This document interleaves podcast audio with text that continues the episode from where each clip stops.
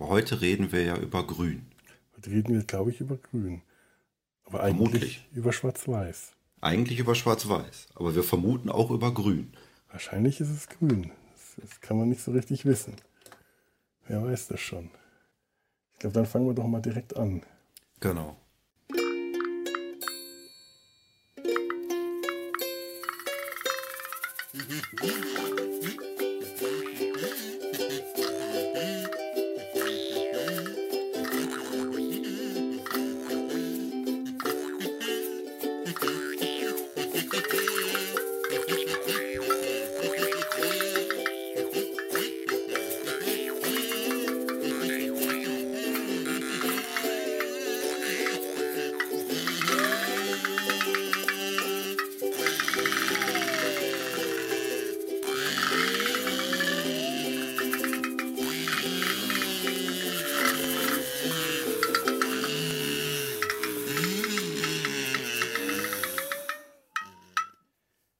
Herzlich willkommen beim Monster Mash. Herzlich willkommen im Sumpf des Grauens oder des Schwarz-Weißens, des schwarz-weißen Grauens, des grauen Schwarz-Weißens. Hallo Lars.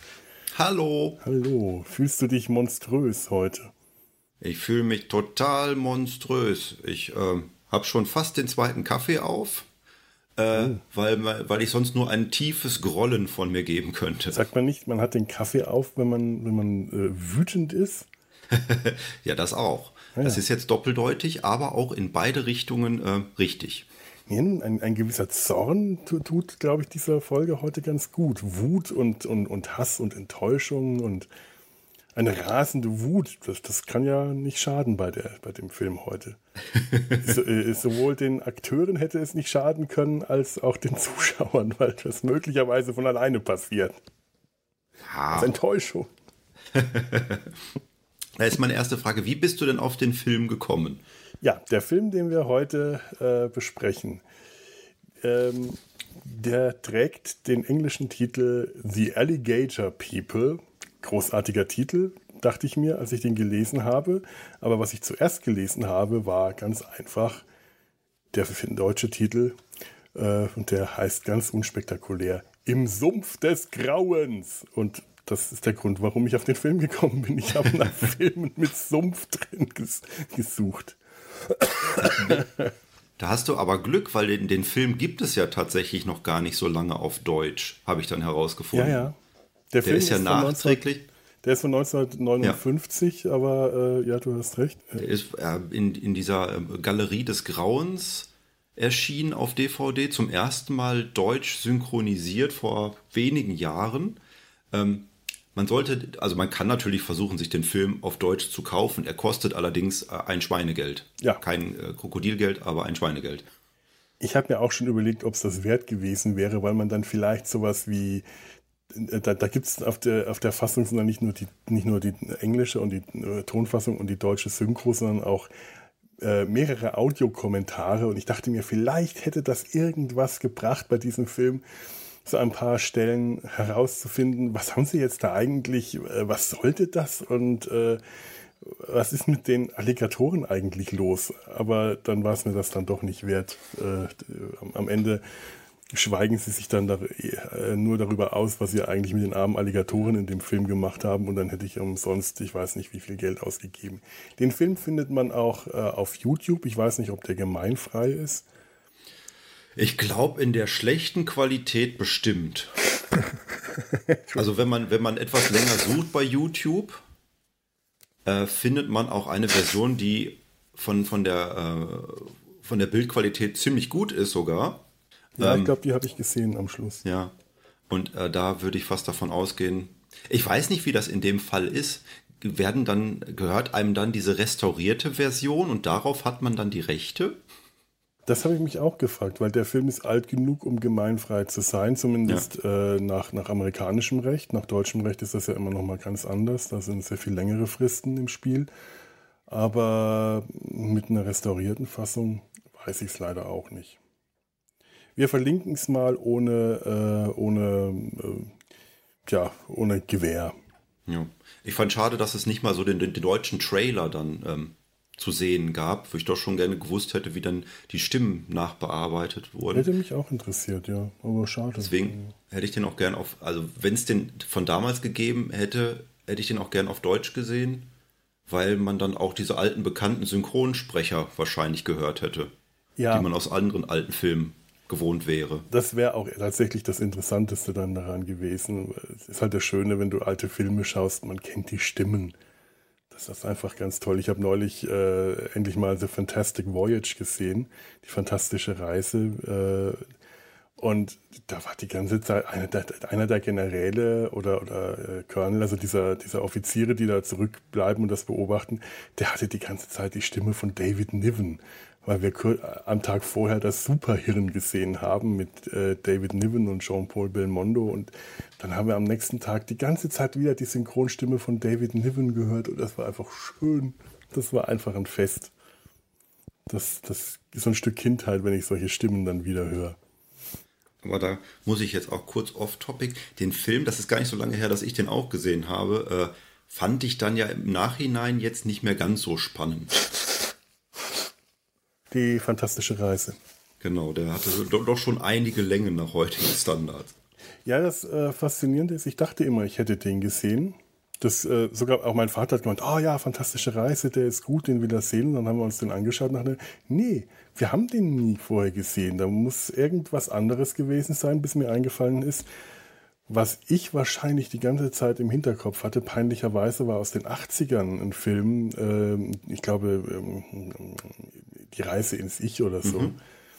Äh, Mit Martin Short und Dennis Quaid. Ja, genau, genau. Den haben wir wahrscheinlich ganz oft gesehen äh, und äh, peinlicherweise ist das der Film, an den ich gedacht habe. Aber dann haben wir uns die fantastische Reise angeschaut und dafür, dass ich den zum ersten Mal gesehen habe, war ich eigentlich ziemlich begeistert, muss ich sagen. Wirklich, also ich fand, es war ein ganz toller Film. Gibt es denn denn mittlerweile auch äh, zum erschwinglichen Kurs? Weil ich weiß, als ich den damals gesucht habe und kaufen wollte, hat schon die normale DVD, ich glaube Blu-ray gab es da gar nicht in Deutschland, weiß ich nicht, über 20 Euro gekostet? Kann ich nicht sagen, ich habe ihn ausgeliehen. Okay, ja gut. Hm. Also da habe ich mir dann äh, eine, eine englische Blu-ray gekauft, wo aber auch der deutsche Ton drauf war. Ah. Ja, erstaunlicherweise gibt es das häufig. Wir ja. haben hier eine Alfred Hitchcock-Box. Komplett alle Hitchcock-Filme äh, habe ich mir in London gekauft, ähm, habe ich meinen Eltern geschenkt und auch erst gekauft, nachdem ich äh, erfreut feststellen konnte, dass auf allen Filmen nicht nur die englische Originalspur ist, sondern auch sämtliche Synchronfassungen, die es jemals gab, unter anderem auch die deutsche und äh, ja, da haben wir uns neulich auch das Fenster zum Hof angeschaut. Wir, wir hocken ja hier rum, sind alle Corona-positiv gewesen die letzten Wochen, haben das Haus nicht verlassen dürfen und da haben wir viel Filme geschaut. Unter anderem das Fenster zum Hof. Hurra. Ganz toller Urlaub hier. Ihr könnt das Haus nicht verlassen und schaut euch einen Film an über jemanden, der das Haus nicht verlassen kann. Stimmt, da habe ich gar nicht dran gedacht. oh mein Gott, das war so meta. Das ist uns überhaupt mit dem Sinn gekommen. oh. So, dann lass uns jetzt mal zu unserem Film zurückkommen. Jawohl. Ähm, ich habe gerade noch mal, ich will gerade noch mal kurz die Eckdaten aufsagen, dann darfst du eine Inhaltsangabe bringen. Der Film ist relativ kurz, fühlt sich aber länger an, 73 Minuten.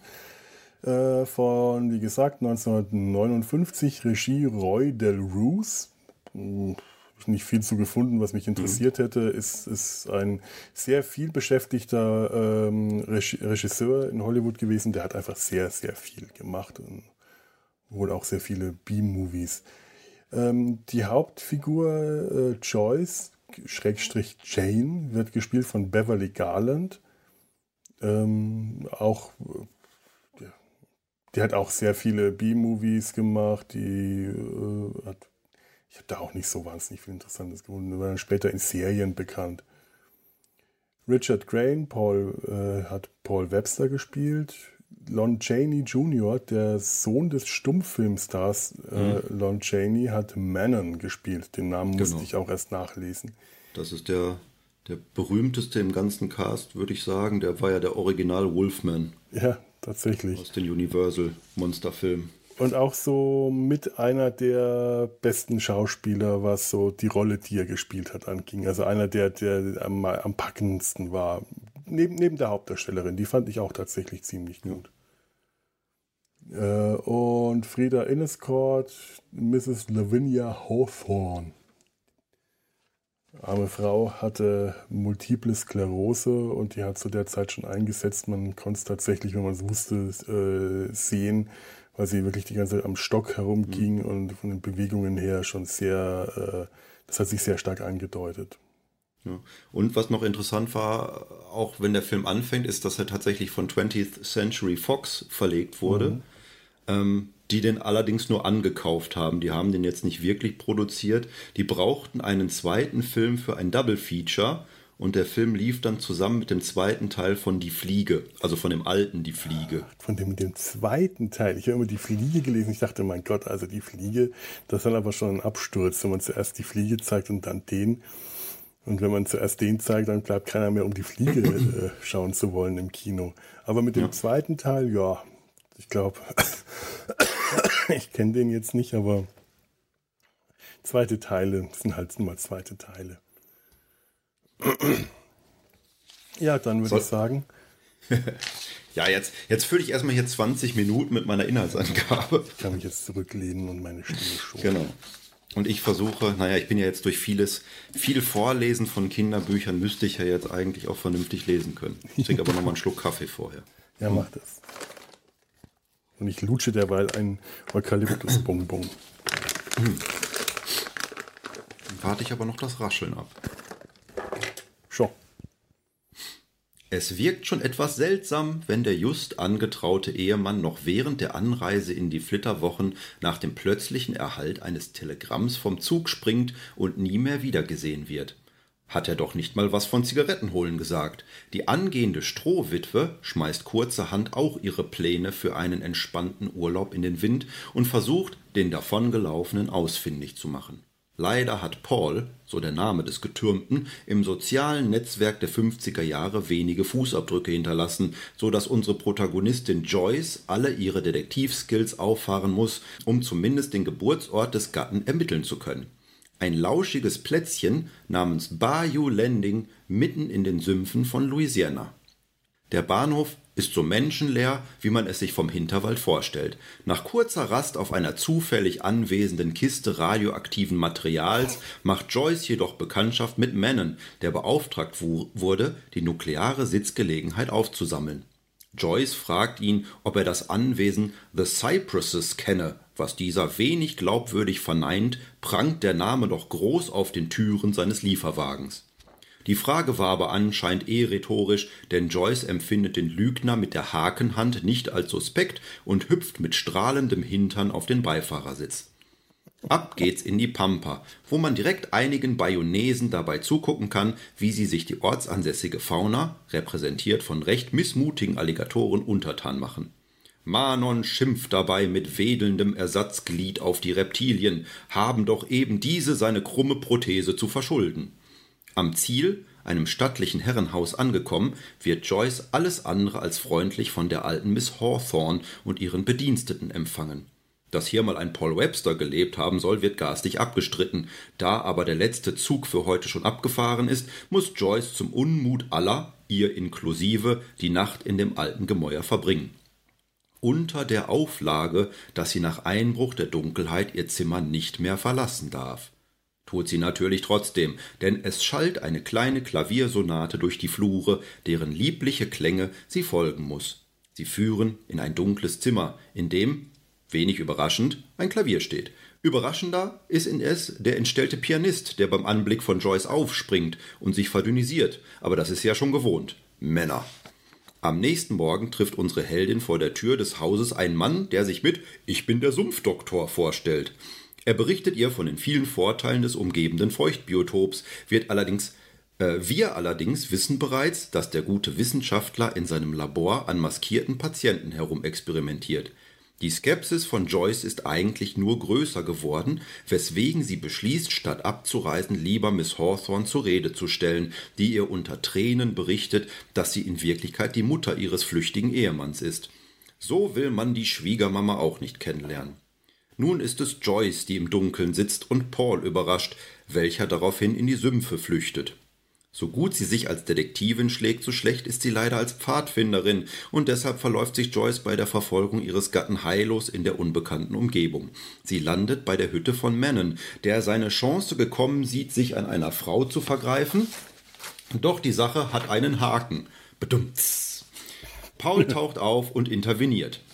Er bringt Joyce zurück und verlangt von Dr. Sinclair, dem Sumpfarzt, endlich mit harten radioaktiven Strahlen beschossen zu werden, damit er seinen alten Teint wieder bekommt. Nach kurzem Test an einer noch lebenden Kroko-Handtasche willigt dieser ein und spielt noch kurz Erklärbär für die arme Joyce, die doch eigentlich nur endlich in die Flitterwochen will, nach Acapulco oder so. Paul war damals nämlich Pilot, der bei einem Flugzeugabsturz zu einem unansehnlichen Klumpen menschlichen Breis komprimiert wurde, aber dank der magischen Wirkung von Hydrocortison Jetzt habe ich hier einen Auszug aus der Wikipedia. Cortisol oder Cortisol, auch Hydrocortison, ist ein Stresshormon, das Katabole gleich aufbauende Stoffwechselvorgänge aktiviert und so dem Körper energiereiche Verbindungen zur Verfügung stellt. Seine dämpfende Wirkung auf das Immunsystem wird in der Medizin häufig genutzt, um überschießende Reaktionen zu unterdrücken und Entzündungen zu hemmen. Quelle Wikipedia. Also, dass der gute Doc dieses Hydrocortison aus Kriechtieren gewinnt, konnte seine alte Adretizität wiederhergestellt werden, die von Paul. Leider ein Effekt mit endlicher Dauer, wie sich herausstellte, denn langsam aber sicher mutieren alle Versuchsobjekte von Papa Sumpf zu grünen, schuppigen Echsenköppen.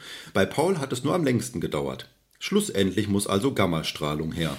Die heikle Prozedur, bei der man Paul mit einer dicken Laserpistole beschießt, wird jedoch von einem wütend ins Labor stürmenden Manon sabotiert und alles geht schief. Und zack, schon hat Paul statt eines üblen Hautproblems eine lange grüne Schnauze und mehr Zähne als ein Leibnizkeks. Manon segnet das Zeitliche, nicht weil er vom Krokomann dahingerafft wird, sondern weil sich seine Ersatzextremität aus Versehen in ein Stromkabel bohrt, während Paul mal wieder das tut, was er am besten kann, nämlich Reis ausnehmen. Vor dem Hintergrund des explodierenden Herrenhauses flüchtet das Ehepaar Webster getrennt in den Morast, wo Paul sein Ende in einer Grube Treibsand findet. Joyce nimmt das Ganze so mit, dass sie daraufhin spontan alles geistig verdrängt, von nun an Jane Marvin heißt und in einem Sanatorium arbeitet, wo ein Psychiater unter Hypnose auf ihre Geschichte aufmerksam wird. Aber das ist eine ganz andere Geschichte. ja, das ist nämlich die Rahmengeschichte. ah. Warum hat es eigentlich länger gedauert, diese Inhaltsangabe zu schreiben, als den Film zu gucken?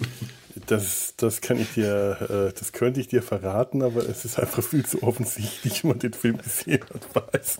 Da, da muss ich immer an diese eine Szene aus Futurama denken, wo äh, Fry eine, ähm, eine Serie schreiben muss und sie dann, weiß ich nicht, nach fünf Minuten schon am Ende des Drehbuchs sind und er meint, es hat eine Stunde gedauert zu schreiben. Ich dachte, es dauert eine Stunde zu lesen.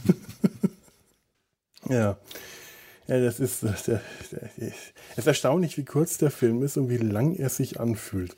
So ab dem Punkt, wo Dr. Dingsbums den Erklärbär spielt und ihr erklärt, da, da, da zieht sich das hin. Und dann ist da, also spätestens da ist das so unglaublich tröge, weil dieser Arzt einfach furchtbar langweilig ist.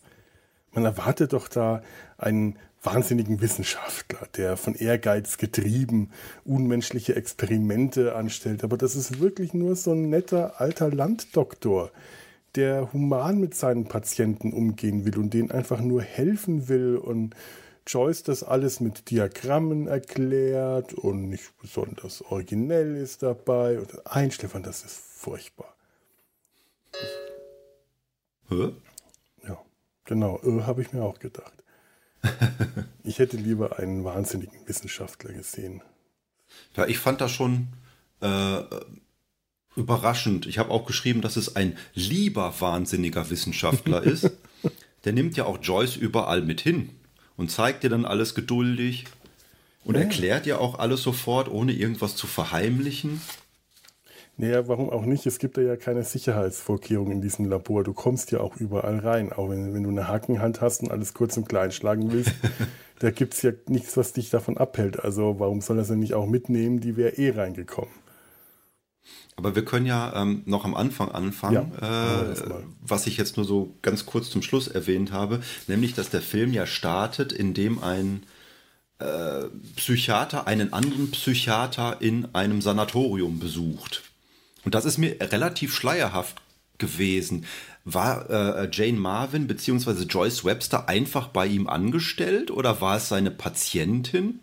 Also sie war ja vor ihrer Hochzeit, war Joyce, äh, Joyce war ihr ursprünglicher Name, ja. Joyce ist der ursprüngliche genau. Name. Vor ihrer Hochzeit hat sie auch als Krankenschwester gearbeitet. Das erfährt man äh, am Anfang auf dieser Hochzeitsreise.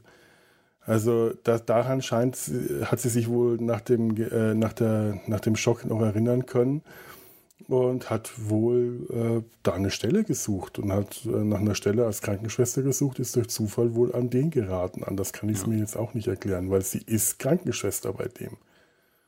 Nimmt ab, ist aber Versuchsobjekt bei irgendwelchen äh, Experimenten, also Hypnose-Experimenten, was ich mich auch gewundert habe. Wird sowas nicht, da, nimmt man dafür Personal, nimmt man dafür die Krankenschwester, verdient die sich vielleicht was dazu dadurch oder wie? Ja, das geht ja schon so los, dass der eine Psychiater zum anderen kommt und dann erzählt er ihm, ja, ich habe hier diese neue Patientin und der andere fragt dann direkt, ist sie hübsch? Ja. Weil das ist die Hauptsache, dass die Patientinnen hübsch sein müssen. Ja, und dann zeigt die die Akte und was der andere feststellt, ist, oh ja, sie ist hübsch. Ihr seid Ärzte. 1959. Meinst du, als du letztens im Krankenhaus warst, dass die sich dann auch gefragt haben, der Herr Herzog, ist der hübsch? Ja, ja, natürlich. Und äh, alle haben das bestätigt gefunden. Mhm. So war das. Und oh. Geht so. Und eine, eine, ein Zitat, was mich auch bei den beiden Malen, die ich gesehen habe, ich muss aber zugeben, das zweite Mal habe ich ihn auf 1,25-facher Geschwindigkeit geschaut, was sich immer noch sehr normal anfühlte von der Geschwindigkeit, muss ich ja. ehrlich gesagt sagen. Das ist ähm, kein wirklicher actionreicher Film. Sie äh, versetzen, sie versetzen dann äh, Joyce ja in Hypnose und der Psychiater ähm, kommentiert das dann. Also er gibt ja eine Spritze und sagt dann, a nice sharp one for you this time. Habe ich mir auch gesagt, das sind so Formulierungen. Ja, okay, die, die, die Nadel ist diesmal spitz, damit es nicht so weh tut, wenn man reinsticht. Diesen, beim letzten Mal haben wir eine Stumpfe genommen. Ja, das sagt ja, heißt ja, vorher war irgendwas anders. ja. Vielleicht wollte Warum schreibe ich sowas in ein Drehbuch? Der muss irgendwas sagen, wenn er ihr die Spritze gibt. Es sollte einfach was Charmantes, leicht Anzügliches sein, wenn er seine Nadel in sie reinsteckt. Oder so. Ich, ich habe keine Ahnung, ehrlich. Äh, das, diese, diese ganze Rahmenhandlung, die ist mir so rätselhaft, was das eigentlich sollte, weil das führt zu nichts. Das führt ja, ja am Ende auch zu nichts. Vielleicht war es wirklich, um den Film noch um, um fünf Minuten zu erweitern?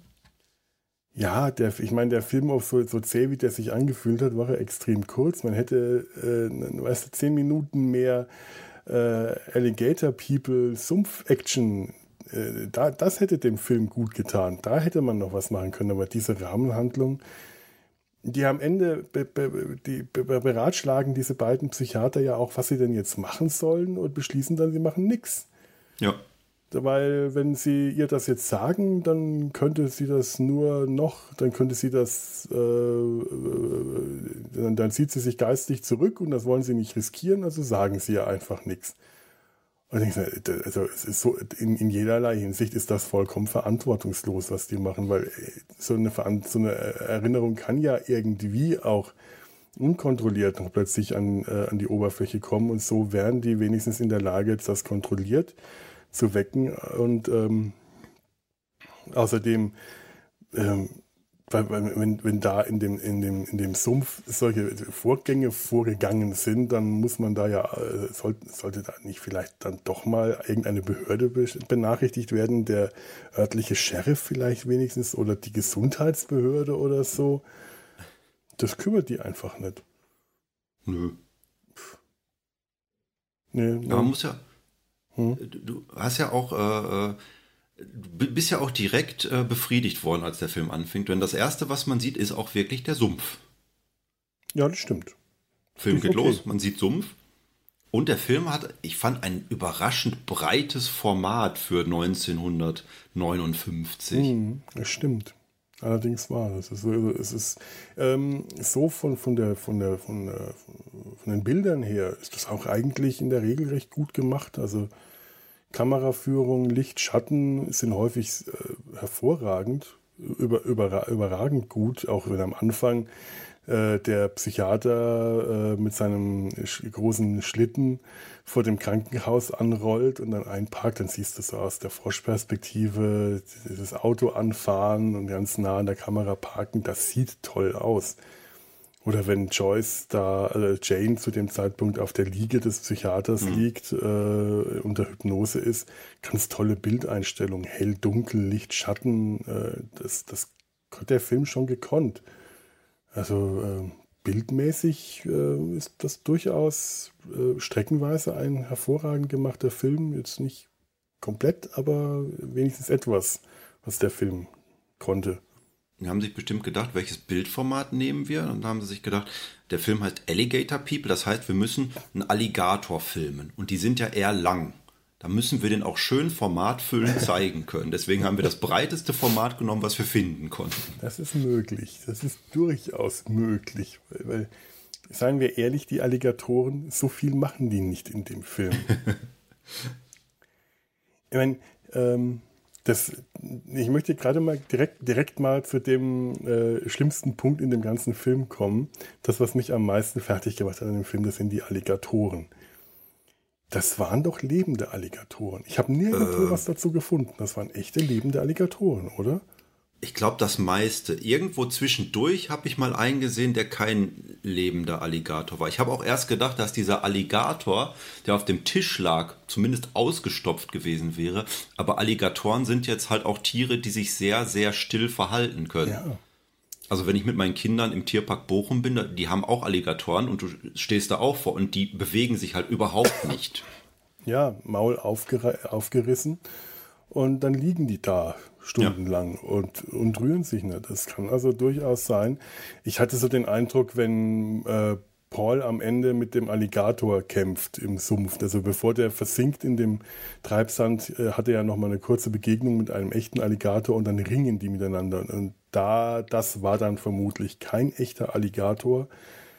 Sollte man jetzt meinen, dass das selbstverständlich ist, aber ähm, ganz viele andere Alligatoren, wo einfach die, wo Menschen sich die Alligatoren packen, die auf kleine Wägelchen legen, oder zwischen den Alligatoren rumlaufen, die waren dann ganz offensichtlich echt, die haben gelebt oder es waren sehr, sehr sophisticated äh, Animatronic-Maschinen und das wäre für den Film ein Budget ja. wohl nicht drin gewesen. nee, ich gehe davon aus, dass das halt äh, irgendwelche äh, Tierdompteure waren, die auch vertraut waren mit den Tieren und dass die Tiere, die dann auch kannten, auch nachher als, als angeblich Paul dann in diesem Krokodilkostüm steckte. Mhm. War wahrscheinlich auch einer von den Leuten, die man vorher gesehen hat, die mit den Tieren umgegangen sind. Ich glaube eigentlich, dass das für die Tiere jetzt nicht weiter dramatisch war in dem Film. Ich Krokodile weiß nicht, also sie sind schon sehr grob angepackt worden. Ja. Wenn da diese Pfleger in diesen kleinen Verschlag gehen, wo so ein, so ein Wasserbecken drin ist, in dem sich irgendwie, ich weiß nicht, ein halbes Dutzend oder wenigstens drei, vier Alligatoren äh, tümmeln, tummeln und die latschen einfach rein, ohne Schutzkleidung, ohne irgendwas und schnappen sich einen Alligator und natürlich wehrt er sich und reißt sein Maul auf und sie klappen ihm dann das Maul zu und das hätte ja auch wirklich übel ausgehen können. Also der Alligator hat versucht, sich zu wehren und die sind da einfach ohne Schutz reingegangen und haben zu zweit sich den gepackt und rausgeschleift. Um sie herum in, in einem sehr engen Raum lauter andere Alligatoren. Und dann packen die den auf, die auf, so, eine, auf so ein Wägelchen, so, so ein äh, Krankenhauswägelchen, so eine Liege äh, und schieben den weg und lassen aber das Tor von dem Verschlag offen. So war auch niemand, der das zumachen konnte. Und halten dem Alligator auch einfach nur das Maul zu. Was ich aber gelesen habe, dass das geht. Alligatoren ja. haben äh, eine Kiefermuskulatur, die unglaublich stark ist, wenn sie den Kiefer zusammenklappen, aber sehr schwach ist, wenn sie den Kiefer öffnen. Das heißt, äh, ein, ein Mensch kann mit bloßen Händen einem Alligator das Maul zuhalten. Das ist möglich. Umgekehrt das Maul offen halten würde nicht möglich sein. Ja, das ist auch meine Erinnerung äh, an mein Fachwissen über Krokodile und Alligatoren, dass ich dem äh, großen äh, Steve Irwin, dem Crocodile Hunter, zu verdanken habe. ich glaube, wenn man das so sagen kann, dass Krokodile sehr mechanische Tiere sind. Mhm. Also wenn du weißt, wo du anpacken musst, kannst du die auch relativ gut handhaben. Und ein Alligator ist jetzt halt auch nicht so groß wie ein Nilkrokodil. Die waren, wie lang waren die? 1,50 Meter oder so, die Alligatoren in dem Film? Ja, die waren nicht so lang, obwohl Alligatoren schon sehr lang werden können. Die können, äh, in der Regel sind die so drei bis vier Meter lang, können aber noch deutlich länger werden. Aber die waren tatsächlich nicht so lang. Ich hätte die jetzt aber auf zwei Meter schon geschätzt. Ja. Ich meine, es sind so ein paar Stellen dabei, wo es mich einfach wirklich wundert. Ich meine, wenn, wenn diese äh, äh, Tierpfleger, die dann mit den Alligatoren da, äh, diese Krankenhaus, diese Laboranten, das sind so, das sind so muskulöse junge Typen in weißen Hosen und weißen T-Shirts, das sind wo so die, die Laborassistenten, Schrägstrich Tierbändiger wenn die wirklich Tierdompteure sind und mit den Alligatoren umgehen können, dann kann ich das noch verstehen. Aber die anderen Schauspieler, die rennen auch zwischen den Alligatoren rum. Mhm. Lon Chaney Jr. Und, äh, und, und, und, und, und die Garland, äh, Beverly Garland, die latschen auch einfach zwischen den Alligatoren durch, durch, durch das Set durch und äh, vollkommen ähm, unachtsam. Also die stolpern zum Teil über die und achten überhaupt nicht richtig auf die, sehen die, aber weichen denen ja. aus. Und ich denke mir, mein Gott, das ist doch gefährlich. Ja, was, was sein kann, was man früher, glaube ich, auch häufig gemacht hat, ist, dass man sie in irgendeiner Art und Weise sediert hat vorher. Das vermute ich mal. Mit, mit Äther oder so. oder Kälte. Können schlichtweg. Ja, äh, Nebel war ja genau das Studio einfach kühl gemacht. Ja. Oder sehr viel Sonnenlicht, weil wir wissen ja, oh, dass Gott, Reptilien ja. träge werden, wenn sie im Sonnenlicht liegen. Ja, ja, total. Total. Da hat dieser Film ja wirklich so unglaublich recht. Medizinisch ist dieser Film extrem. Wissenschaftlich ist er sehr, sehr, sehr sondiert. Übrigens habe ich auch schon mal Hydrocortison bekommen. Ich habe das auf äh, eine entzündete Stelle neulich drauf schmieren müssen und ich bin nicht zum Alligator geworden. Vielleicht hast du sogar ein Nasenspray mit Hydrocortison drin. Das ist durchaus möglich. Da ist, also Hydrocortison ist etwas, das man relativ häufig in der Medizin benutzt und wir werden trotzdem alle nicht zu Alligatoren. Schau. Oder uns wachsen irgendwelche Gliedmaßen nach. Ja, das ist ja auch diese Logik, die da, äh, die hier äh, hinter diesem ganzen Vorgang steckt. Also ich habe mich jetzt gestern einfach mal noch ein bisschen damit beschäftigt, welchen Tieren können eigentlich Gliedmaßen nachwachsen. Weil ich dachte, Alligatoren wäre es dann nicht vielleicht sinnvoller, man nimmt, ich weiß nicht, Eidechsen-DNA oder so, dann kann, wächst dem vielleicht ein Schwanz nach oder so, aber also im Allgemeinen habe ich herausgefunden, Nesseltiere, Amphibien, Reptilien und Fische sind so in der Regel die Tiere, bei denen sowas häufiger vorkommt, dass sie, wenn sie Gliedmaßen verlieren, diese nachwachsen können. Je niedriger entwickelt, desto höher ist diese Fähigkeit. Mhm. Das heißt, äh, Alligatoren gehören da eigentlich nicht dazu. Ähm, Komme ich gleich noch dazu, aber äh, so Nesseltiere wie äh, Polypen, die kannst mhm. du in 100 Stücke schneiden und dann hast du kurze Zeit später 100 lebensfähige Polypen. Die wachsen dann wirklich nach. Möchte man eigentlich nicht, aber mein Gott. Ähm, Regenwürmer kannst du halbieren und die Hälfte des Regenwurms, wo das Stammhirn drin ist, die überlebt und lässt die andere Hälfte nachwachsen. Also okay. stell dir vor, wir hätten hier keine Alligator People, sondern Regenwurm People. Das beruhigt mich etwas, weil ich letztens aus Versehen beim Stechen von äh, Löwenzahn doch einige äh, Regenwurmkumpels erwischt habe. Ja, die, die, haben überlebt, sehr wahrscheinlich. Zumindest die eine Hälfte und die andere war dann Vogelfutter. Aber es, es äh, früher gab es ja auch das Gerücht oder so, dass man den halbiert und beide leben dann weiter, aber das, das stimmt ja dann nicht. Nee, es ist wirklich nur die eine Hälfte, wo das Stammhirn drin sitzt. Ja. Die überlebt und die wächst nach. Finde ich, ja, ist ja ganz praktisch. Was macht man mit der anderen Hälfte? Also, also äh, bei Polypen ist das tatsächlich so, auf die Weise kannst du scheinbar Polypen vervielfältigen. Bei Regenwürmern klappt das nicht. Wo das auch nicht klappt, sind, ähm, was habe ich denn hier noch? Giraffen. Giraffen. Schlafmäuse, habe ich gelesen, können die Haut ihres Schwanzes abfallen lassen. Ich weiß nicht, was wir jetzt mit dieser Information machen, aber ich habe mir diesen Satz notiert. Aber, aber Haut würde ich jetzt auch noch nicht komplett an als Gliedmaß. Nee, nicht wirklich. Und, äh, akzeptieren. Wenn man jetzt Schlafmäuse hergenommen wird, ich glaube, das wäre dann ein noch langweiligerer Film geworden. statt Alligatoren.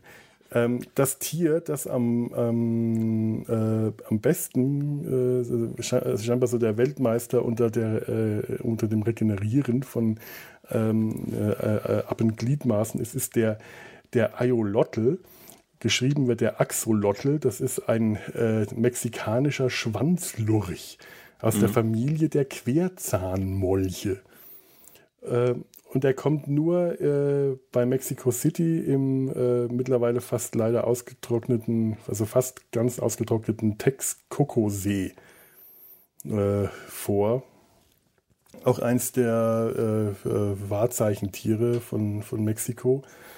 Und das ist auch, das ist ein, ein, ein, ein Molch, so, sieht aus wie ein, wie, ein, wie ein Fisch mit Beinen, mit so, so, so, so Amphibienbeinen, hat so äh, links und rechts am Kopf so ähm, Kiemengrenze. Äh, so rosa, rosa Fächer.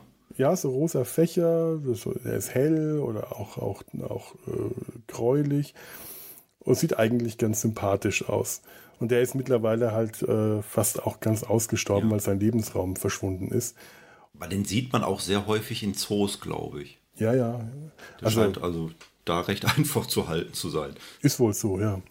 Aber äh, da werden tatsächlich medizinische, wird medizinische Forschung betrieben, weil man versucht mit der DNA dieses Ayolotls genau das zu machen, was hier in dem Film vorgeführt wird. Also man, man versucht die, die äh, dadurch, dass ähm, also ein, ein Gen zu wecken oder zu kreieren, das dem Menschen auch äh, möglicherweise irgendwann mal hilft, ähm, Gliedmaßen oder Zellen nachwachsen zu lassen, anstatt sie nur zu vernarben. Weil das Gen ist im Menschen wie in fast allen Tieren auch vorhanden. Es wurde nur durch die Evolution äh, hat sich das so entwickelt, dass es bei, bei den meisten äh, Säugetierarten, äh, generell wahrscheinlich bei allen so ist, dass äh, wenn wir uns verletzen, dann sorgt das entsprechende äh, Gen, das wir da besitzen, dafür, ähm, dass die Narbenbildung schnell vonstatten geht ähm, obwohl wir auch ein, ich glaube, schlafendes Gen nennt man das, besitzen, das es einem möglich machen würde, die Zellen nachwachsen zu lassen, statt so, sie zu vernarben. In der Evolution hat sich das andere wohl als praktischer erwiesen, mhm. denn äh, Vernarbung geht schneller und dann ist das Tier schneller in der Lage äh, zu flüchten oder wieder unterwegs zu sein oder vor, vor Fressfeinden sich zu schützen, während so Nachwachsen eines Beines das Tier länger außer Gefecht setzen würde und länger ja. gefährden würde. Und auf einer Cocktailparty ist natürlich auch praktischer, wenn man eine Narbe zeigen kann, anstatt dass man sagt, guck mal, der Arm, der war schon mal ab.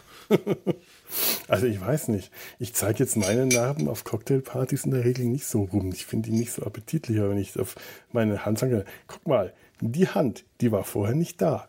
Die war mal da, dann war sie weg, jetzt ist sie wieder da. Das ist ein Fällt mir auch ein, Wer auch noch Gliedmaßen regenerieren kann, ist natürlich Deadpool. Ja, natürlich. Äh, der auch. Von dem könnte man auch äh, sich hier DNA entnehmen.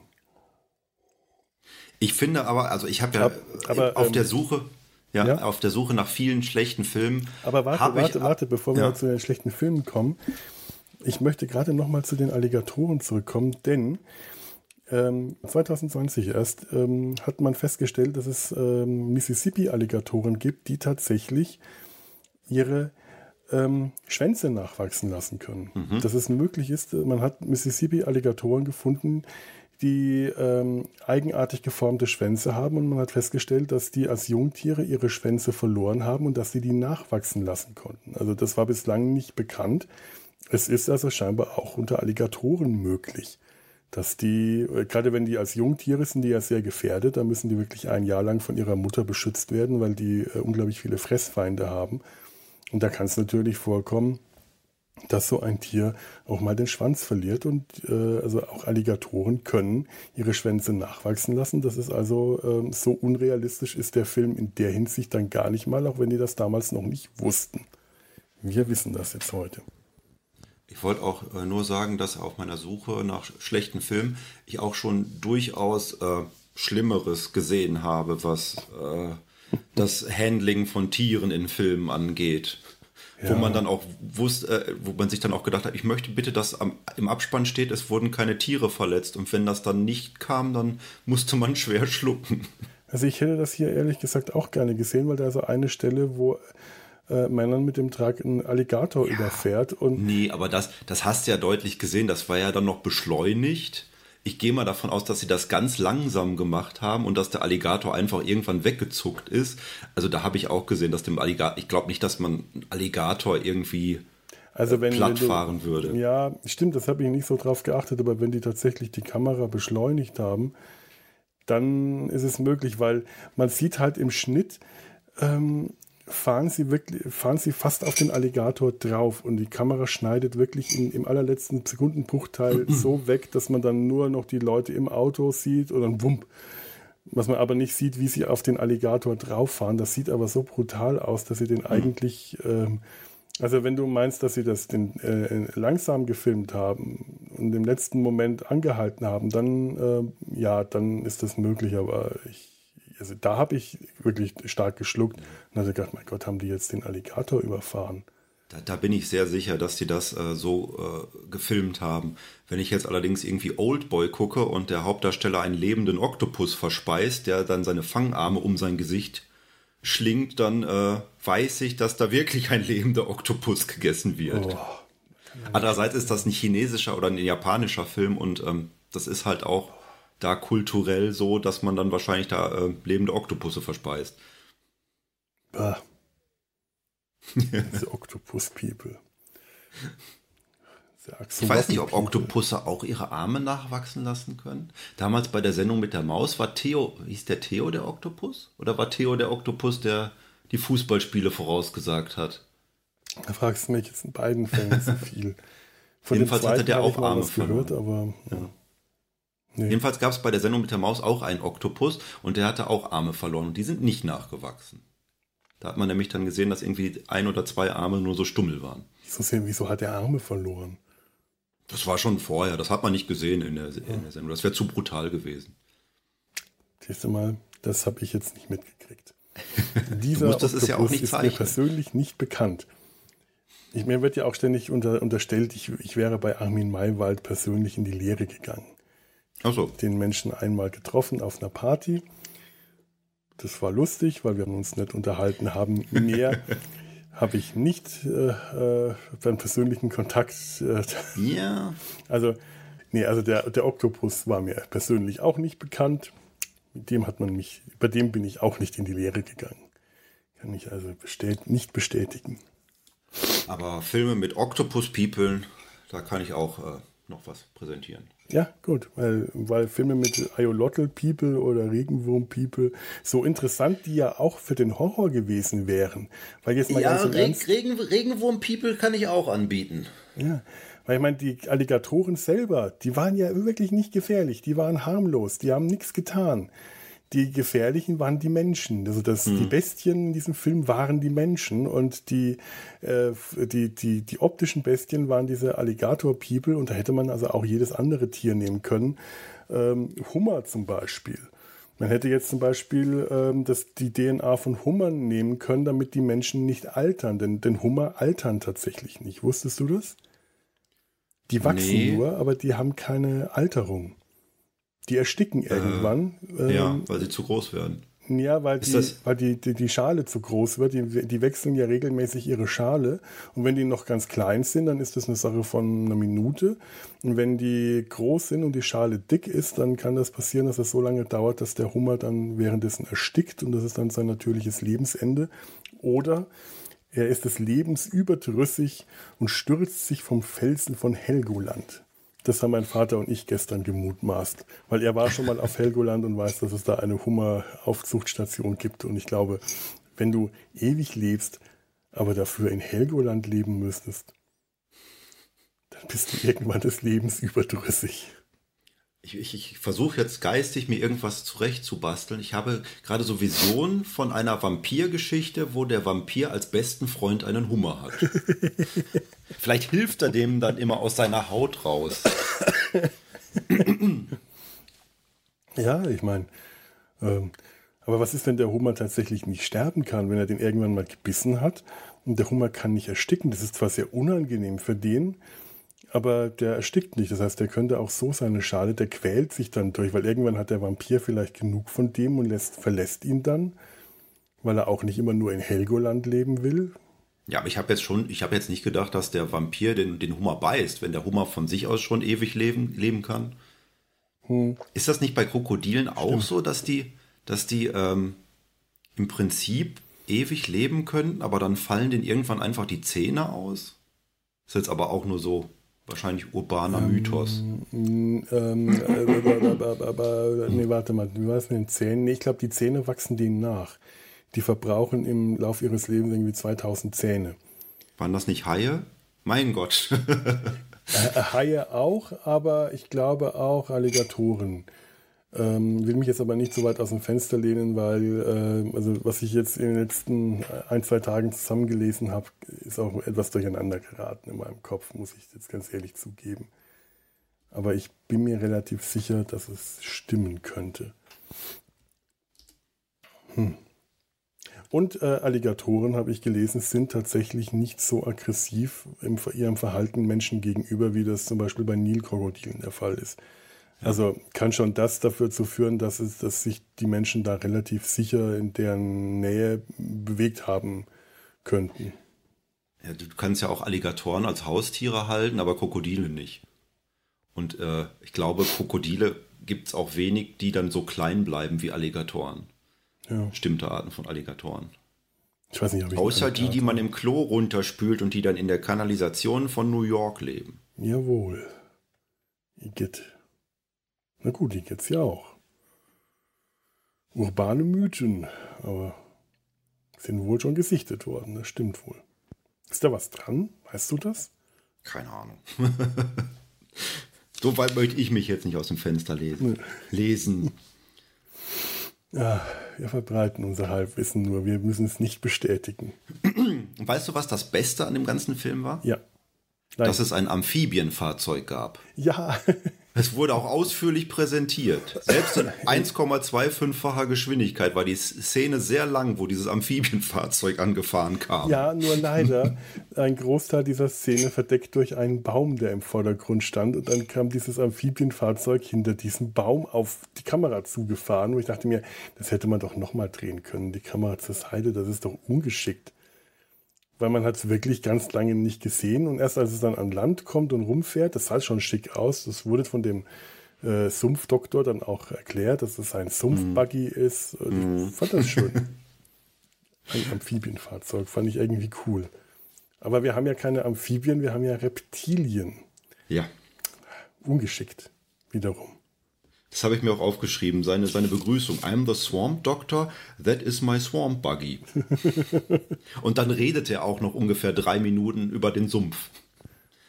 Also einen ja. sumpfigeren Film wirst du kaum finden. Nee, nee, ist tatsächlich so, dieser Film äh, stellt schon die Quintessenz Essenz des Sumpfigen dar in der Hinsicht. Und dann muss man schon auch sagen, auch so generell ähm, diese Sumpflandschaften, die man da sieht, äh, dieses, dieser Bayou sah schon alles ganz schick aus. Also teilweise hat man schon den Verdacht gehabt, ja, Studio, manche Sachen sahen aber auch nach echter Landschaft aus.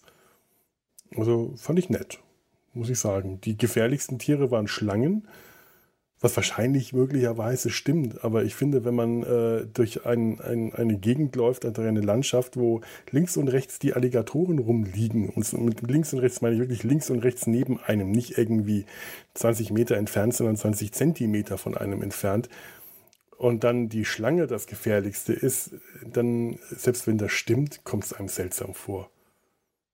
Ich weiß nicht. Ja, bei der Schlange weißt du halt nicht, ist die giftig oder ist die nicht giftig. Wobei ein Alligatorbiss wahrscheinlich auch nicht so toll ist bei den ganzen Bakterien, die der im Maul haben wird. Ja, also zum einen, äh, so ein Alligator hat ja wie gesagt sehr kräftige Kiefermuskeln, wenn er zuschnappt. Da kann der dir Knochen zertrümmern und zum anderen kannst du an der Infektion der Wunde sterben. Das stimmt. Ja. Das ist wahr. Und natürlich ist mein Hintern schon verstrahlt, weil ich auf der Kiste mit Kobalt gesessen habe. ja, mit strahlendem Hintern, ehrlich. Also der Umgang mit den Alligatoren wird nur noch getoppt durch den Umgang, den sorglosen Umgang mit radioaktivem Material. Ja, Marie Curie wäre stolz gewesen. Und wie? Steht da einfach rum, die Kiste auf dem Bahnhof. Und die liest das, die, die liest das, das radioaktives Material ist. Und erst nachdem sie das liest, hockt sie sich einfach drauf. Weil keine bessere Sitzgelegenheit als eine Kiste, auf der steht ja Vorsicht, Warnung, radioaktives Material. Und wen schicken sie, um das abzuholen? Nicht etwa ein Team von Sicherheitsleuten oder so, sondern den besoffenen Penner mit der Hackenhand. Ja. Wobei die Sicherheitsleute wären ja durchaus auch äh, vor Ort gewesen. Er hatte ja genügend Angestellte in, seinem, äh, ja, in seiner Klinik, der Dr. Sinclair. Eben, warum muss man den schicken? Aber das ist ja schon so offensichtlich, dieser, dieser Filmfehler, der selbst mir beim äh, nebenbei gucken aufgefallen ist, dass Mennen mit diesem Laster ankommt, wo groß The Cypresses auf der Tür steht. und ich habe erst noch gedacht, vielleicht steht es nur auf der einen Seite, auf der Fahrerseite, die die Frau ja nicht sieht in der Szene. Mhm. Aber nein, dann sieht man es von der anderen Seite, wenn sie einsteigt, da steht es auch noch mal drauf.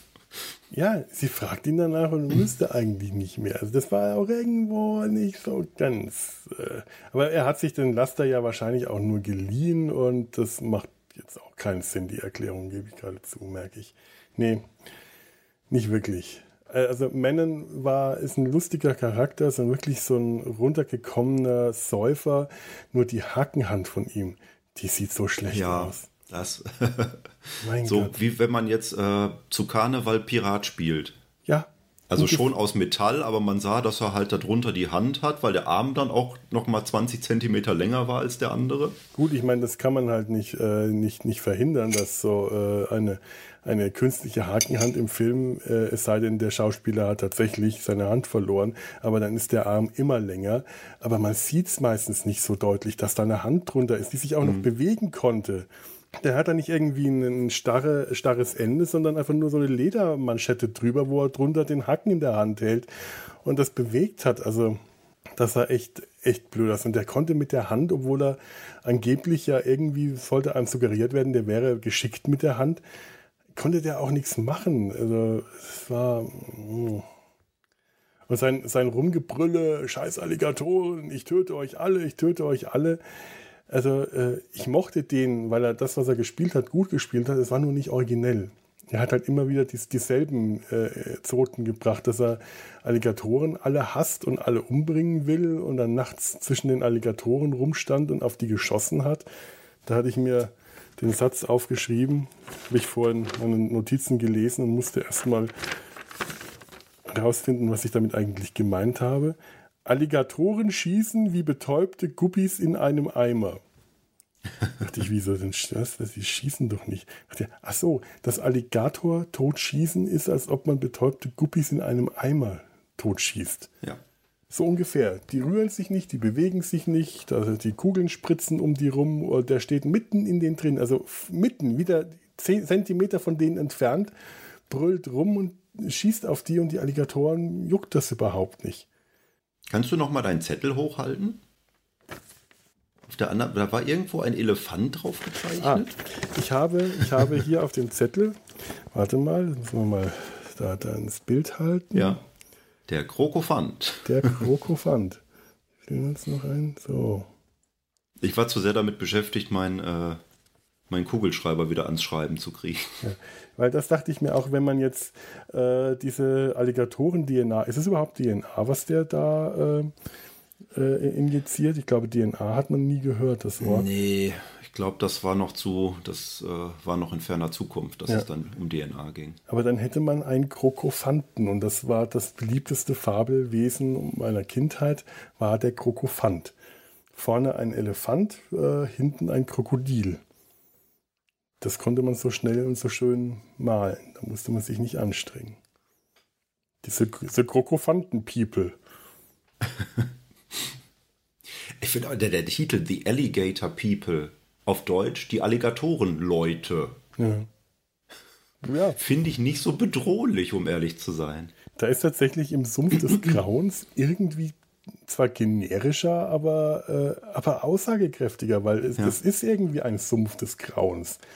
Also Joyce erlebt wirklich das Grauen und Horror und Albtraum in dem Sumpf. Sowohl mit äh, auf der Suche nach Paul und den sie dann findet und er ist entstellt und sitzt da ja. äh, nachts an dem Klavier wie das Phantom der Oper und dann ihr ihr Zusammentreffen mit Männern, das wirklich ganz schrecklich für sie ist und alles und die, die, diese Experimente und all das, das ist ein Sumpf des Grauens, die Alligator People.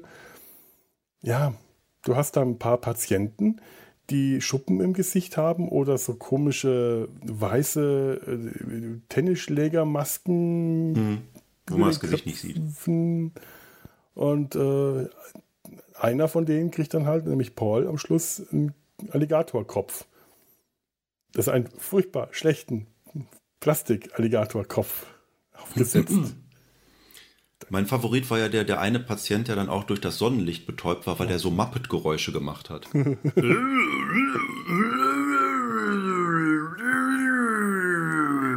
Ah, diese Geräusche allein.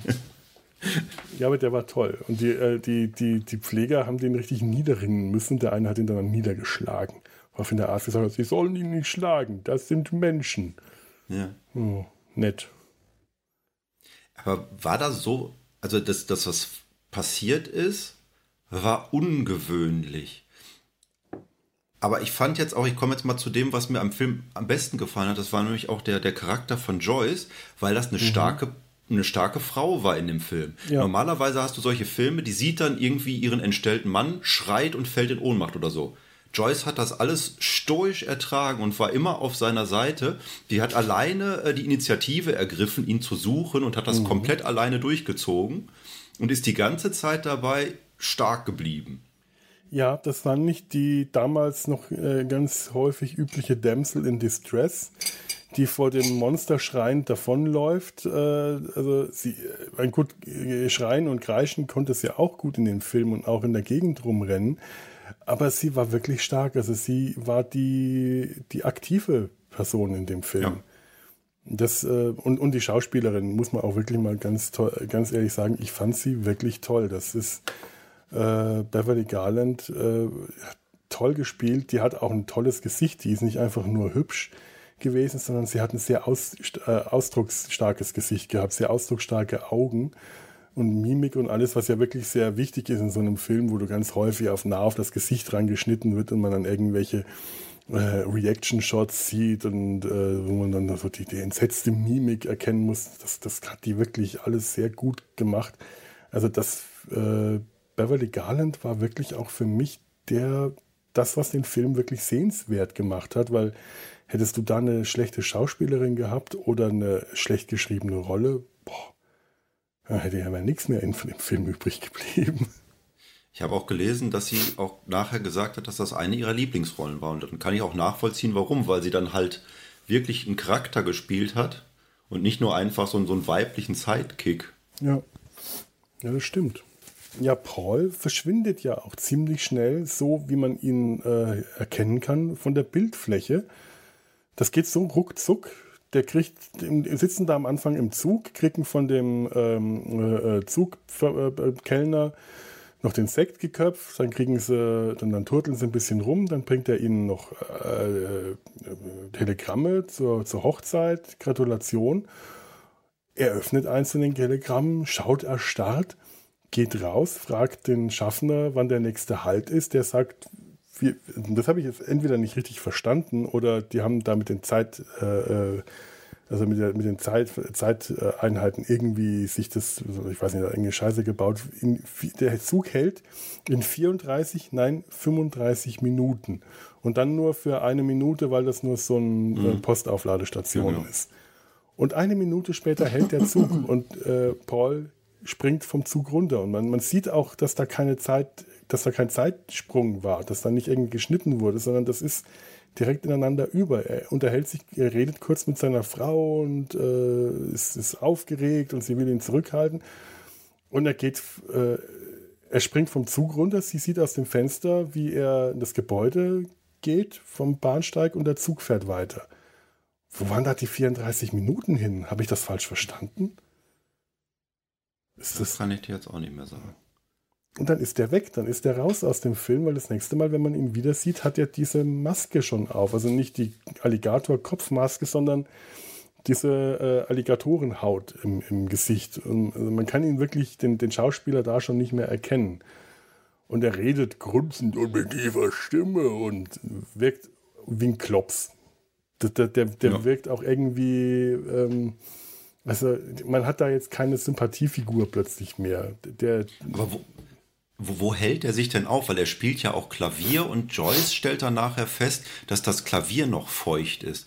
Oder ist es so, dass Krokodile ja Feuchtigkeit absondern? dann wären wir wieder bei den Fakten, die da total vermischt werden, weil das sind ja dann eher Amphibien, die die ganze Zeit feucht sein müssen. Ja, also ich weiß auch nicht. Der scheint äh, dann nachts in das Haus, in dieses Anwesen, dieses große Südstaaten-Anwesen gekommen, äh, ein, reingegangen zu sein. Also von draußen. Es hat aber angeblich nicht geregnet. Das fällt ihr auf, weil sie später die matschigen ähm, Fußspuren auf dem Teppich sieht und meint, aber es hat doch gar nicht geregnet. Wieso ist da Matsch? Dann denkt sie, ja, hm, dann war er wohl im Sumpf. Aber wieso treibt er sich im Sumpf rum? Der hat doch bestimmt in dem Haus sein Zimmer, äh, wo er schlafen kann. Ich meine, der, das ist der, der, der Sohn der Familie. Äh, ist, oder, oder vielleicht ist er im Labor und dann ist er irgendwie quer durch den Sumpf. Das Labor liegt ja, ja, ein bisschen abseits davon, aber das ist mir alles nicht klar. Ja, aber er könnte ja Auto fahren oder selbst wenn er Feuchtigkeit bräuchte, könnte er auch einfach in seinem Zimmer die Badewanne anmachen. Ja, der muss nicht durch den Sumpf latschen. Nur weil er, vielleicht sind das ja aber auch Alligatoreninstinkte, die ihn dann immer wieder in den Sumpf mhm. treiben dass er sich nur da wohlfühlt. Also man weiß es nicht. Ja, man hat auch zum Schluss, wenn er dann den Alligatorkopf hat, das Gefühl, dass er sich jetzt denkt, jetzt bin ich ein richtiger Alligator, jetzt gehe ich auch wieder in den Sumpf. Ja, so ungefähr kommt einem das vor. Ja. Also, also ich meine, Mimik und emotionale, äh, also äh, emotionales Andocken und so ist dann eh nicht mehr möglich, weil dieser Kopf so starr ist, selbst wenn, also ich meine, bei einem Alligator kannst du schon äh, Mimik ja nicht erkennen, da gibt es ja keine. Da wäre es schon schwierig, sich irgendwie eine, eine, eine, eine Verbindung herzustellen äh, zwischen dem Zuschauer und dem, dem Alligator. Und wenn der jetzt einen richtigen Alligatorkopf gehabt hätte, wäre es auch schon schwer gewesen. Aber mit diesem Plastikkopf, diesem unbeweglichen, äh, da kannst du gar nichts mehr machen. Da ist der einfach nur noch äh, Plastikmonster. Es sieht auch alles so nach Plastik aus. Die mhm. Hände, man sieht, dass das Handschuhe sind. Ja, der, der Kopf ist dann noch nicht mal das Schlimme, aber der, der Oberkörper, er hat ja nackten mhm. Oberkörper und es sieht halt wirklich nur so aus, als hätten sie ihn in so einen Latexanzug gesteckt. Mhm. Hinten waren dann noch so, so ein paar große Schuppen drauf, aber vorne war es halt komplett glatt. Ja, man hat äh, manchmal auch gar nicht wirklich erkannt, sind da jetzt Schuppen auf dem Körper oder sind die Schuppen, äh, ist diese ledrige Schuppenhaut nur an, an Händen und an Kopf, äh, wenn er da auf der Liege liegt und diese Strahlen abbekommt. Ich hätte ja übrigens mal gerne gesehen, was diese harten äh, radioaktiven Strahlen mit dem Krokodil machen, dass er da vorher mal auf die Liege äh, ja. äh, schnallen soll, so als Test und dann diesen großen Strahlenapparat da so runterfahren dieses Labor ist ja schon schick. Das ist ja immer noch das altes, ein altes Anwesen. Also die Wände sind Tapeten mit schönen Mustern, das sind Butzenscheiben und zwischendrin halt diese ganzen wahnsinniger Wissenschaftler Laborgeräte. Mhm. Das ist schon schick. Aber ich hätte mal gerne gesehen, was mit dem Krokodil passiert, mit dem Alligator. Ja, warum macht er das überhaupt? Will er das Krokodil zurückverwandeln? Aber in was? Ja, Vielleicht eben. war das schon einer der Patienten. Vielleicht hat er sich komplett in einen Alligator verwandelt. Ah, oh, du meinst, diese, dieses Back, diese, dieser Verschlag, wo die die Alligatoren dann rausholen, das sind alle schon ehemalige mhm. Patienten. Das wäre natürlich geil. Weil warum heben die paar von den Alligatoren in so einem Verschlag auf, während der ganze Sumpf doch voll ist mit den Biestern? Da hätte man, und das waren alles Patienten. Ja, ein paar musst du dann ja auch haben, um das Hydrocortison daraus zu gewinnen aus den Alligatoren. Ja, wahrscheinlich war das so. Wahrscheinlich züchtest du dann selber welche. Ja, das ist aber wahrscheinlicher. Aber ich hätte ja mal gesehen, ob der dann glatte Haut bekommen hätte oder so, der Alligator. Ja. Oder was, was mit dem ge geworden ist. Man sieht den nicht mehr. Der ist einfach weg. Ich kenne einen anderen Film, der auch mit dem Motiv spielt, dass halt durch, durch Echsen-DNA Gliedmaßen nachwachsen sollen. Der heißt, glaube ich, auch The Thing. Mhm. Ist aber jetzt natürlich nicht der The Thing von John Carpenter. Da ähm, da gibt es eine, eine sehr lustige Maschine, das ist ein Eidechsenspender. da drückst du halt drauf und dann fällt da so eine Eidechse von oben runter. Sowas, was jeder braucht. Ja. Da sieht man aber, dass es keine richtige Eidechse ist. Dafür sieht sie zu garstig aus. Oh. Ein Eidechsenspender. Sowas möchte ich nicht haben. Aber ich glaube, als Kinder hätten wir das toll gefunden, so statt Kaugummiautomaten Eidechsenautomaten zu haben. Wir hätten die gesammelt. Wir fanden Eidechsen, fanden wir als Kinder toll, wenn wir in Italien waren. Äh, da, äh, Eidechsen haben wir geliebt, das war äh, aufregend, weil Schlangen fanden wir auch unheimlich. Und gab es da recht viele am Gardasee. Ähm, ich glaube, da sind auch so ein paar giftige dabei, also man musste schon immer ein bisschen aufpassen. Und wenn wir eine Schlange gesehen haben, dann äh, sind wir kreischend nach Hause gerufen, Mama, Papa, da ist eine Schlange. das weiß ich noch, da war ganz klein. Aber Eidechsen waren spannend äh, weil, weil sich Eidechsen so schnell und zuckend bewegt haben und die hatten Beine und alles. Also es waren eben, eben es waren wie Schlangen, nur nicht unheimlich. Man konnte sich die anschauen. Und äh, ich, ich habe das dann auch mal erlebt, dass so eine Eidechse den Schwanz verloren hat. Ich weiß nicht mehr, wie es dazu kam, aber es war spannend, dass dann da der Schwanz rumlag und gezuckt hat. Ich fand das unglaublich spannend. Weiß ich noch. Die Eidechsen-People bin nicht zur Eidechse geworden dadurch. Ich habe ja auch mit dem Schwanz nichts gemacht. Ich habe den da liegen lassen. Oder habe ich ihn mitgenommen? Vielleicht habe ich ihn mitgenommen. Kann sein. Wahrscheinlich habe ich ihn mitgenommen. Ich war ein Kind. Und aufgehoben. Vielleicht liegt er noch irgendwo vertrocknet rum. Das ist möglich. Vielleicht liegt er da noch in, äh, in, in, in, dem Haus am Gardasee, das mittlerweile äh, anderen Leuten gehört, die das gekauft haben. Liegt dann noch irgendwo in einem Geheim versteckt ein vertrockneter Eidechsenschwanz. Und wenn die den mit harter radioaktiver Strahlung äh, beschießen, dann wächst da ein Eidechsenmonster hervor und äh, bricht aus dem Haus aus und terrorisiert ganz Punta Gro und zerstört das, vernichtet das, so wie Waran der unglaubliche Tokio vernichtet hat. Weil er von Schmetterlingsforschern, das ist jetzt ein Spoiler, auf kommende Attraktionen Schmetterlingsforschern aus dem See aufgestolpert wurde. Da reiße ich mir schon den Stöpsel aus den Ohren. genau, das darfst du alles noch gar nicht wissen. Ach, ja. Aber das, das, das Ende von Lennon ist halt auch so albern. Er will sich ja an Paul rächen, weil er ihm sein äh, Techtelmechtel, was heißt Techtelmechtel, seine Vergewaltigung ja. mit äh, Joyce vereitelt hat. Offensichtlich. Mhm. Und dann denkt man, jetzt kommt es zum Zweikampf und dann haut er seine Hakenhand in dieses Stromkabel rein. Also der stürmt auch in dieses Labor rein, stört den Versuch, der dadurch auch, dass er einfach nur den Versuch stört und, und den Doktor von dem Kontrollpult wegschiebt, äh, sofort äh, außer Kontrolle gerät. Da macht er gar nicht viel, obwohl der ja auch mit der Hackenhand auf das Kontrollpult, glaube ich, dann auch eingeschlagen hat, aber erst dann danach. Das kann auch, weiß ich gar nicht mehr genau. Und dann macht er nichts. Dann rennt er rein in den Raum, wo äh, Paul dann von dem, äh, gerade als Alligator mit Alligatorkopf auf seiner Liege äh, aufsteht. Es kommt zu einem kurzen entsetzten Moment und Manon rammt seine Hand versehentlich in das Stromkabel. Und ich dachte mir, wie hm. schade. Was für eine Möglichkeit hätte man jetzt hier gehabt? Dann nochmal so einen richtig dramatischen Kampf mit dem Alligatormenschen äh, zu machen. Der, der Alligatormensch kämpft gegen die eigentliche Bestie, den Männern mit der Hackenhand. Das ist ja die Bestie in dem Film. Das ist so die, der einzige Typ in dem Film, der wirklich die Bestie, das Monster darstellt, verkörpert. Während äh, die, die Alligator People ja harmlose, har harmlose Leute sind, die nur Patienten sind und nur überleben wollen und die Alligatoren selber ja noch harmloser. Und dann, dann rennt Paul äh, raus, hinter ihm explodiert das Labor. Damit sind dann wahrscheinlich auch alle Zeugen tot, vermute ich mal. Das wird nicht gezeigt, ob da noch jemand überlebt. Dann kämpft er nochmal gegen äh, einen anderen Alligator und dann versinkt er wirklich in so einem Treibsandsumpfloch. Das ist wirklich wie so ein kleines Loch, so ein Becken, so ein, so ein, so ein Sitzbad. Da versinkt er einfach so. Sang- und klanglos drin, blub, ist er weg. Und Joyce steht da und schreit. Und damit hört das auf und dann ist man wieder bei der äh, äh Rahmenhandlung mit den Psychiatern. Und da, da, da, hätte noch mal so was kommen müssen, dass vielleicht die anderen Patienten sich äh, befreien oder vielleicht äh, irgendwie durch die Explosion die Strahlung freigesetzt ist und der, der Arzt vielleicht mutiert wäre oder irgendwas, hätte man sich so tolle Sachen ausdenken können, was da alles möglich gewesen wäre. Meinetwegen das kommt dann in Teil 2. Ja, wollte ich gerade sagen, eine Fortsetzung wäre möglich gewesen, gab es aber wohl nicht.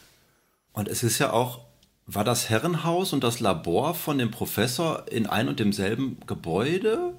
Ich bin mir Weil es ist ja das sicher. Herrenhaus in die ja, mhm. muss ja eigentlich. Ne? Das Herrenhaus ist ja in die Luft geflogen. Da war ja das Labor drin, was, wo dann der, der Strom. Da bin ich mir nicht sicher. Ich hatte immer den Eindruck, das liegt voneinander entfernt, aber innen sah es dann schon wieder eher aus wie das Herrenhaus. Ja. Also das scheint schon irgendwie. Also dieser, dieser Laserraum muss ja da gewesen ja. sein. Das scheint schon irgendwie zusammengehangen zu haben. Schwer zu sagen. Dann hat sie. War das ein Haustelefon, was Miss Hawthorne verwendet hat? Vermutlich. Das haben ja auch reiche Leute damals schon gehabt. Ja. Etwas sauer aufgestoßen hat mir auch die Tatsache, oder ist mir auch die Tatsache, dass alle farbigen Darsteller in dem Film natürlich äh, Angestellte waren. Ja, 1959 da. Wobei die, die Haushälterin mochte ich sehr gerne, die dann diesen Monolog hat, den sie beendet mit This is a trouble house. This is a trouble house. Was so das Gruseligste ist, was im Film passiert. Ja, tatsächlich. Schade, ne? Aber mehr, mehr ist auch nicht. Ja, nee, sie sind halt Butler oder äh, Schlafwagenschaffner, Kellner, Hausangestellte. Traurig, aber so war es halt 1959.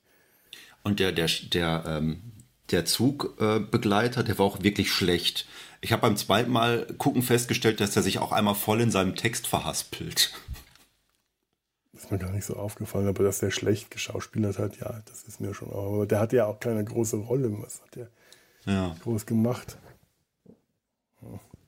Naja, das stimmt wohl. Ich schaue jetzt gerade mal, ob mir noch irgendwas aufgefallen ist. Denn ich glaube, so ziemlich bin ich mehr oder weniger durch mit allem, was mir so aufgefallen Ja, ich wäre jetzt durch. Und wir können ja noch sagen, dass es tatsächlich ein äh, Videospiel dazu geben sollte, was allerdings oh, nie rausgekommen ja. ist.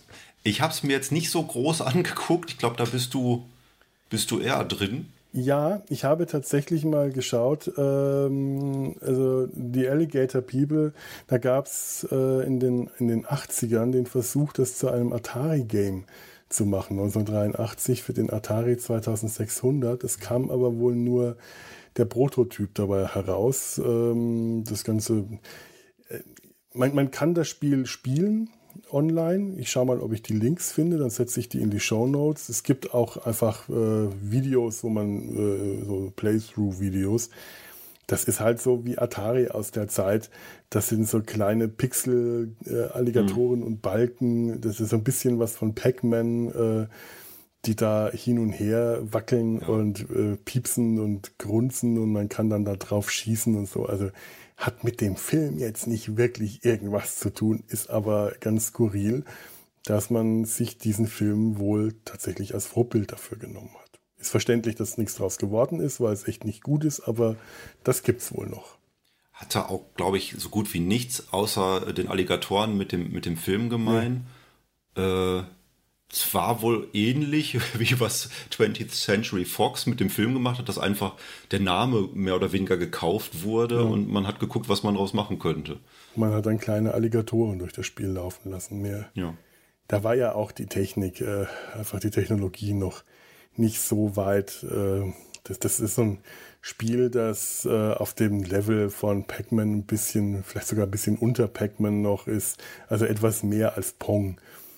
Äh. Etwas weiterentwickelt als Pong. Mehr darf man sich da jetzt nicht drunter vorstellen. Aber immerhin.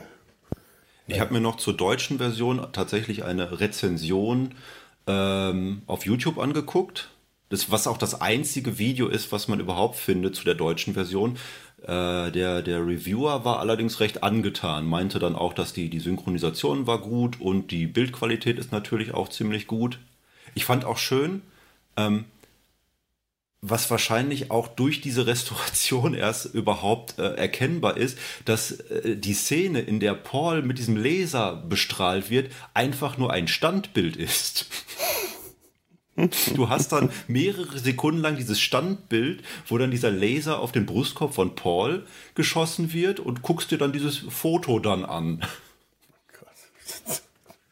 Naja, wenn die da am Anfang den Alligator beschießen, so viel spektakulärer ist das auch nicht. Aber immerhin der Alligator, wenn der da liegt und sich nicht bewegt mit aufgerissenem Maul, ist halt ein Alligator. Die bewegen ja, aber sich das, auch das, nicht, wie gesagt. das, das war tatsächlich kein Standbild, glaube ich. Da, da hast du gesehen, da habe ich mich ja noch gefragt, ist, das, ist der jetzt ausgestopft, weil der sich nicht bewegt? Und irgendwann, ähm, weiß ich nicht, zwei Szenen später hast du das gleiche Bild und da bewegt er sich dann auch so ein bisschen. Ja, doch, stimmt, jetzt wo du sagst, ja. Tja. Nun ja. Doch, Jetzt kommt schätze- aber die, Ja? ja, die Frage aller Fragen. Welcher Film hat dir denn besser gefallen? Im Sumpf des Grauens oder äh, Attack of the Giant Leeches, der Angriff der Riesenblutegel? Oh. Ich finde ja, also rein qualitativ hat da doch The Alligator People die Nase vorn, weil der hat schöne Sets, der ist gut fotografiert. Ja, äh, ja, ja. Rein qualitativ, was die Technik und das alles angeht, auf Das, jeden das, das Fall. Monster ist nicht einfach nur ein alter Müllsack. das, das Monster, würde ich jetzt mal sagen, gibt da, da also da, da geben sich jetzt die Leeches und hier der Alligator People Man nicht so viel gegenseitig. Die nehmen sich. Also das ist, das sehe ich schon mehr oder weniger auf einem äh, Level, auch wenn der Müllsack wahrscheinlich noch etwas weniger Hightech Mhm. ist, aber äh, Hightech-Kostüm. Aber, aber trotzdem, ähm, was so die Und- Dramaturgie angeht, haben mir die Leeches dann doch besser gefallen, muss ich sagen. Ich weiß nicht, ich fand The Alligator People, der hatte das größere Mysterium. Bei den Leeches, da äh, li- lief auch noch so eine Nebenhandlung mit diesem gehörnten Ehemann. Du, ich muss gerade mal Äh, ganz, ab. ganz dringend, blitzmäßig, kurz schnell weg. so, ich hoffe, du weißt noch, wo du warst. Um ehrlich zu sein, nein. ich habe den Faden verloren. ähm, Ich hatte nur gesagt, dass du jetzt gerade ein Alligator Pipi machen warst. ähm, jetzt sind wir irgendwie gerade rausgekommen. Ähm, ich habe in der Zwischenzeit nochmal recherchiert. Den Film, den ich eben äh, angesprochen habe, war The Thing, Gene außer Kontrolle. aha, Die Inhaltsangabe ist, als bei einem Rege- Regenerationsexperiment an seinem abgetrennten Arm eine tödliche Reptilienkreatur anstelle einer Gliedmaße wächst, verwendet ein verrückter Wissenschaftler das Serum an obdachlosen, verkrüppelten Veteranen, um eine Armee zu schaffen und seine Forschung von seiner bösen Mutter zurückzubekommen. Das klingt so ein bisschen, als hätte man die Alligator People genommen und durch den Fleischwolf gedreht. Ja, schon ein bisschen. mein Gott, die böse Mutter. Ja, wir haben ja hier eigentlich eine liebende Mutter, aber sie wirkt am Anfang erstmal sehr wie die, wie die böse Ja. Mutter. Und dann hast du aber auch wieder, dass die dann auch nachher nett ist. Und ich hatte echt auch die Hoffnung, dass dann Menon, obwohl er erst so schroff rüberkommt, in dieser Szene, wo sie bei ihm in der Hütte aufläuft, sich dann auch noch als netter Typ entpuppt, weil er ja auch erst noch die Decke gibt, damit sie nicht so friert. Aber das war dann Pustekuchen. Ja, also ich, ich war ja irgendwie ganz froh, dass es wenigstens noch einen Bösartigen in dem Film gab. Ich wollte ja so ein bisschen. Schwarz-Weiß-Malerei hätte ich ja schon gerne gehabt. Also so ein bisschen plakative Rollenverteilung, aber äh, klar, wenn äh, es, es wäre dann, wenn sie schon alle eigentlich lieb und nett und gut sein lassen, dann wäre es äh, tatsächlich nur konsequent, wenn man das mit Männern auch gemacht hätte. Äh, Das ist wohl wahr. Aber wo du recht hast, oder was ich auch zugestehen muss, mir kam auch The äh, Attack of the Giant Leeches, kam mir auch kürzer vor, kann aber auch daran liegen, dass der sogar noch kürzer war als 45, 75 Minuten. Ich glaube, der war tatsächlich noch mal ein ganzes Stück kürzer, aber ich hatte einfach das Gefühl, dass da die Dramaturgie äh, knackiger war.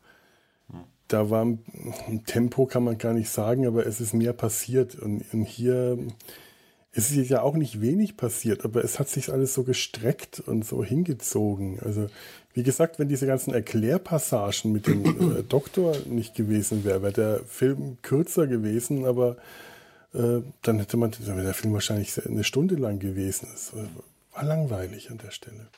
Und da fand Und, ich The Giant Leeches irgendwie unterhaltsamer, muss ich sagen. Vielleicht ist es jetzt auch nur eine, äh, falsche Erinnerungen und äh, so genau weiß ich es leider auch nicht mehr. Also ja. auch schon wieder eine Weile her.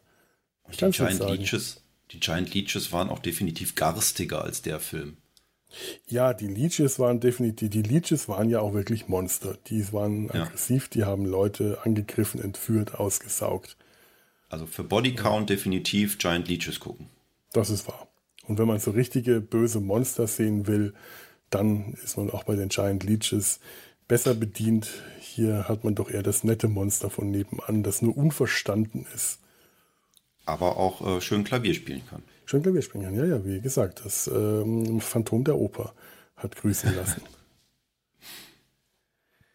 ja, ich glaube, dann sind wir jetzt wirklich an dem Punkt, wo wir äh, den Sumpf des Grauens langsam wieder verlassen können in den Sumpf des Schwarz-Weißens und uns hinaus in die farbige, schöne Welt begeben können.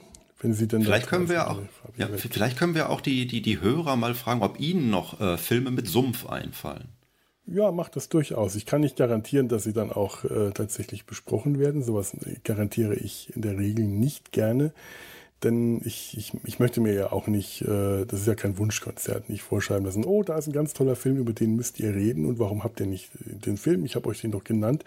Aber trotzdem, wenn ihr schöne Filme habt, ausschließen kann ich das auf keinen Fall. Und wenn da irgendwas dabei ist, was mich anlacht, anspringt oder anspricht, und äh, dann kann das durchaus sein, dass ich gerne mal dann hier eine Folge drüber äh, mache. Wie gesagt, das muss auch nicht der tollste Film aller Zeiten sein. Das war The Alligator People ja auch nicht und den habe ich ja wirklich nur wegen dem Titel äh, genommen. Also, wenn ihr da irgendwas habt, äh, warum nicht? Lasst uns wissen. Weißt, was mir hm. noch spontan einfällt, was ich immer noch recherchieren wollte, kennst du den Film Reise in die Urwelt? Das ist so ein Kinderfilm, wo so vier Jungs mit einem Floß irgendwie in eine Höhle fahren und dann so quasi in der Zeit zurückreisen fahren dann auch so durch die, die Zeit der Dinosaurier, vorbei an prähistorischen Säugetieren und landen dann irgendwann so in der ganz Ur-Urzeit, wo sie dann äh, einen Trilobiten finden. Was ist denn ein Trilobit? Das sind so, so kleine äh, Krebse, die halt Ach, die, aus der ja, ja, ja, als, als erstes irgendwie auf der Erde aufgetaucht sind. Damit beginnt der Film, glaube ich, auch, dass einer so ein Fossil von so einem Trilobiten hm. findet. Da ist auch ein sehr junger Jens Wawracek, der einen von diesen Jungs spricht. Und das ist halt so eine, so eine äh, früheste Kindheitserinnerung. Den Film habe ich damals mal äh, im Planetarium gesehen, als ich noch äh, einstellig alt war. Den habe ich nämlich auch hier. Und ich meine, die würden auch irgendwann durch so eine, also es kommt auf alle Fälle so eine sumpfige Land Landschaft drin vor, weil kommst ja nicht dran vorbei, wenn er in die Uhrzeit reist. Nö, das sollte man wohl annehmen. Ja, warum und, nicht? Den könnte man sich zumindest mal anschauen. Der ist richtig toll. Der hat auch so schöne Stop-Motion-Animationen dann zwischendurch. Da stehe ich ja eh drauf. Ja. Das, das ist ja sowieso äh, ein, äh, ein, ein, ganz großer Pluspunkt dann schon mal. Spricht für den Film. Ja, wie heißt der nochmal?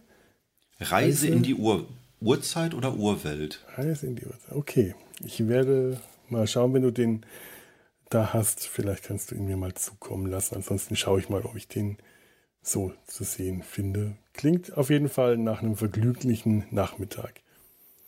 Und äh, es ist ein, ein tschechischer Film und um Max Gold und ähm, äh, äh, um Katz und Gold zu zitieren, schön ist, was tschechisch ist.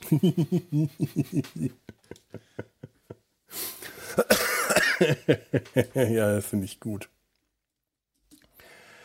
So, schön ist, was tschechisch ist, schön ist, äh, da finde ich es keine intelligente Überleitung, aber für intelligente Überleitung ist dieser Podcast ja auch nicht gemacht. Wir verabschieden uns einfach an dieser Stelle von euch. Lebt ähm, glücklich, lebt wohl, lebt wohl und äh, schuppenfrei. Versucht dieses böse Hydrocortison zu vermeiden und euch nicht radioaktiver, harter Strahlung zu unterziehen, denn sonst werdet ihr zu Alligator-Peoplen und das will ja niemand.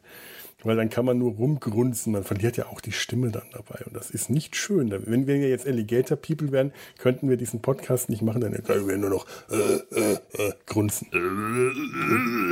ja, ja, solche Geräusche, genau, du hast das ganz richtig.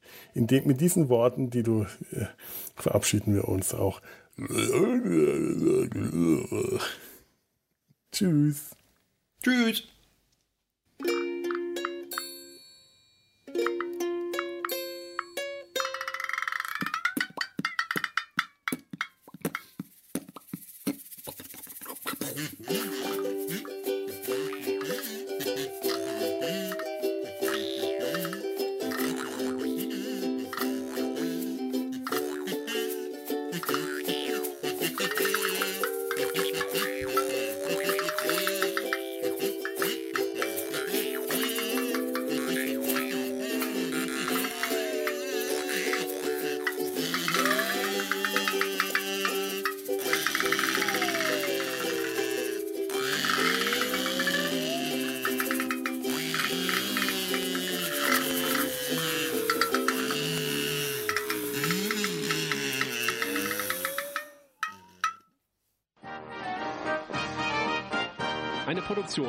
Produktion des Podcast Imperiums.